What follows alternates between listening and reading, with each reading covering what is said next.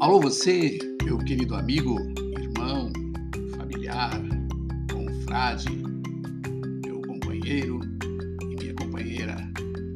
Bom dia, boa tarde, boa noite. Um fraternal abraço para você. Eu sou Elson Estrebe e você está no podcast do programa O Cinzel Filosófico.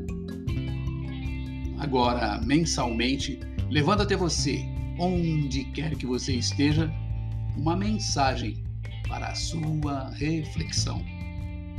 Vamos juntos?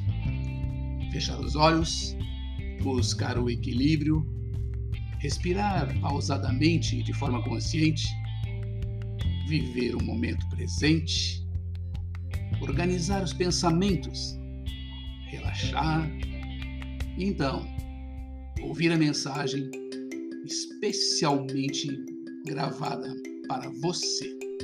Isso mesmo, para você. É uma pessoa muito especial para todos nós e principalmente para mim.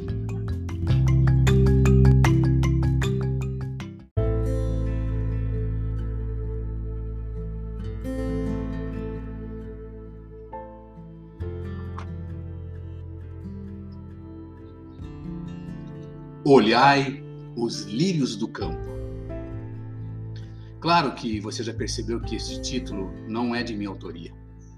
Nem tampouco foi criado há 79 anos atrás por um conterrâneo e escritor gaúcho, nascido na cidade de Cruz Alta, chamado Érico Veríssimo. E na época lançava seu livro com esse título, cuja obra tornou-se um marco entre as obras deste autor. Quando jovem adolescente, naquela época, li esta bela obra, sem tirar muitas conclusões a respeito. Hoje, por duas razões coincidentes, retomo a lembrança e volto a manusear este livro. Uma, por tratar-se de um autor gaúcho, ou seja, um conterrâneo. Outra, por estar na condição de integrantes dos círculos de amigos, familiares, confrades, irmãos de fraternidade e companheiros de clubes de serviços. Então, passo a relacionar esta bela obra e compará-la com o mundo onde vivo e interajo, trazendo esse livro sob um olhar reflexivo, buscando a correlação com um homem livre e de bons costumes. Olhai os lírios do campo é um romance urbano e narra a história de um rapaz de origem humilde chamado Eugênio, que sentia vergonha de sua família por ela ser pobre.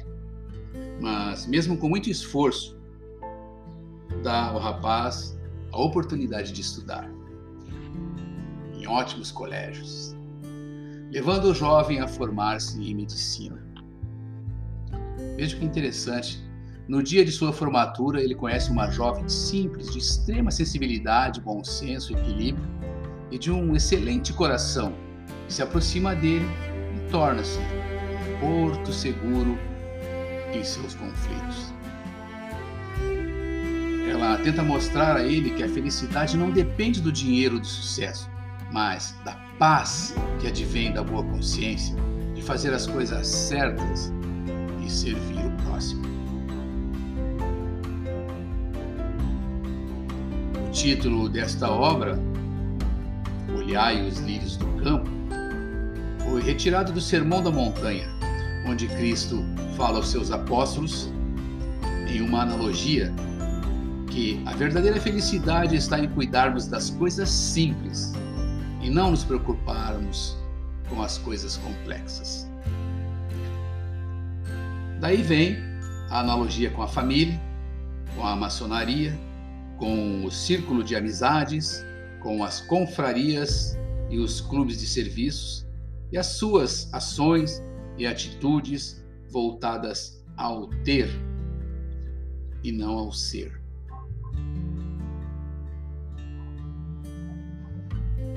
Para a razão deste comparativo, é interessante lembrarmos que o lírio do campo é uma bela flor que apresenta a pureza, a brancura e a inocência. O lírio é também a flor do amor, que carrega ambiguidades e pode ser tanto irrealizável, reprimido ou sublimado. Quando o amor é sublimado, o lírio simboliza a glória do amor. O lírio é a flor real representada na imagem da flor de lis, símbolo da geração, de prosperidade e da raça.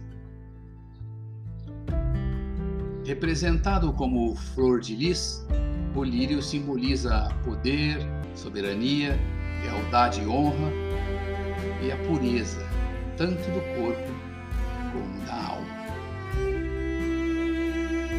Algo que aprendemos e trazemos conosco desde o primeiro dia de nosso ingresso nos grupos a que pertencemos. Aprendemos a ser pessoas tais quais os lírios do campo. Aprendemos mais ainda, meus amigos. Aprendemos como ser livres e de bons costumes, puros, limpos.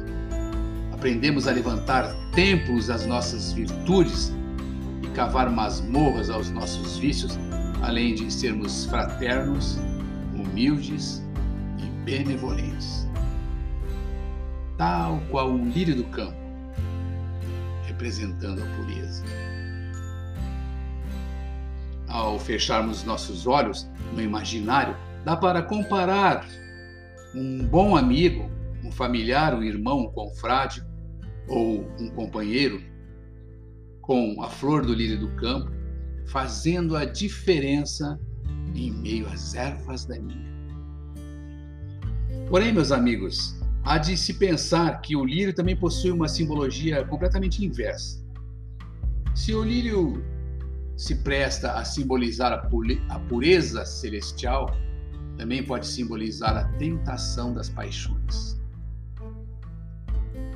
Penso o quanto nós deixamos de olhar os lírios do campo e nos perdemos nas masmorras dos nossos vícios. Penso no quanto destruímos ao invés de construirmos templos às nossas virtudes. E penso mais ainda, meus amigos. Penso quando vejo amigos, familiares, irmãos, confrades, companheiros e companheiras deixando as ervas daninhas sufocarem o belo pé de lírio do campo existente dentro de cada um, sucumbindo em vaidades. Observe, meus queridos irmãos, meus queridos amigos, familiares, meus confrades meus companheiros e minhas companheiras. Observe que ao folharmos esta obra-prima de Érico Veríssimo, veremos em seus capítulos que Há 79 anos, 80 anos atrás, o autor, através da sua personagem, viu o mundo como nós vemos hoje, cheio de ganância, egoísmo, vaidade e materialismo. Como ele via isso? As palavras de Olivia, personagem que dizia para Eugênio: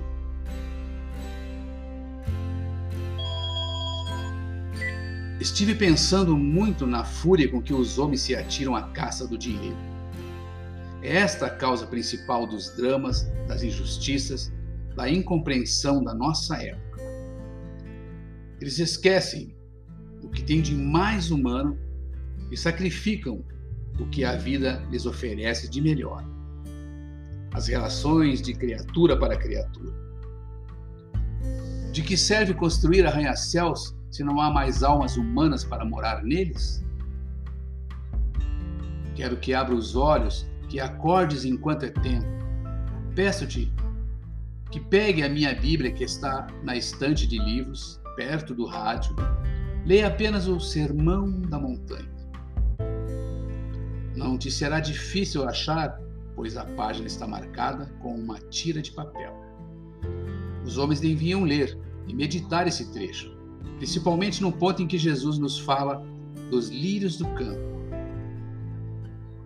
que não trabalham nem fiam, e no entanto, nem Salomão, em toda a sua glória, jamais se vestiu como um deles.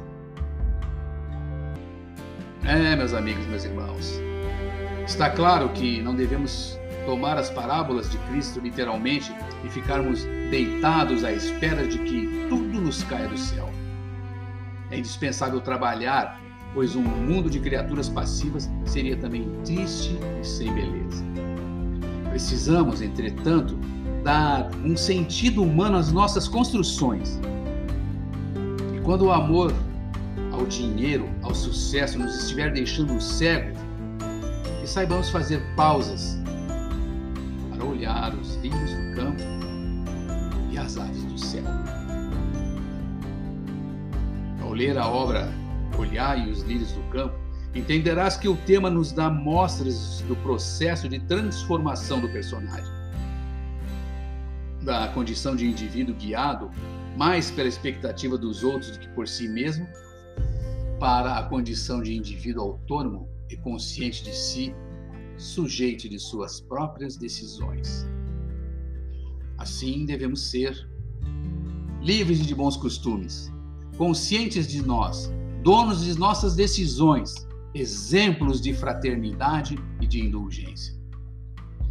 Puros e belos como os lírios do campo.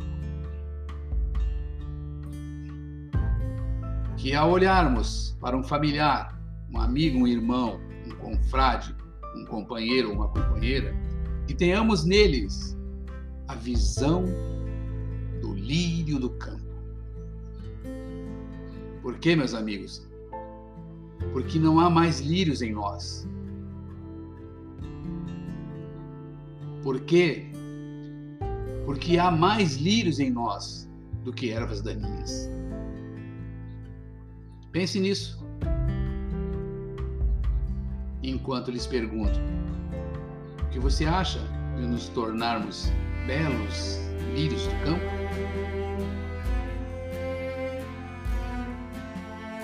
Fica aqui então, meus amigos, mais um texto de minha autoria, enriquecido ao final com o musical de Adriana Mello. Até o nosso próximo encontro. Fiquem todos sob a proteção do grande arquiteto do universo. Valeu!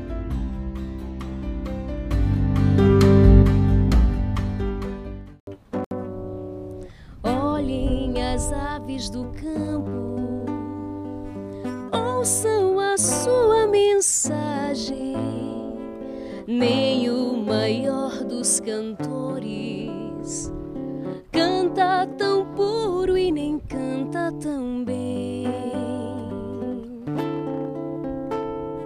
Olhem os lírios do campo, vejam como eles se vestem nem Salomão, que era rei, nem Salomão se vestia tão bem. Nosso Deus veste o lírio e alimenta o cantor para não perder a voz, muito mais vai fazer por seus filhos. Nosso Deus não se esquece de nós. Nosso Deus não se esquece de nós.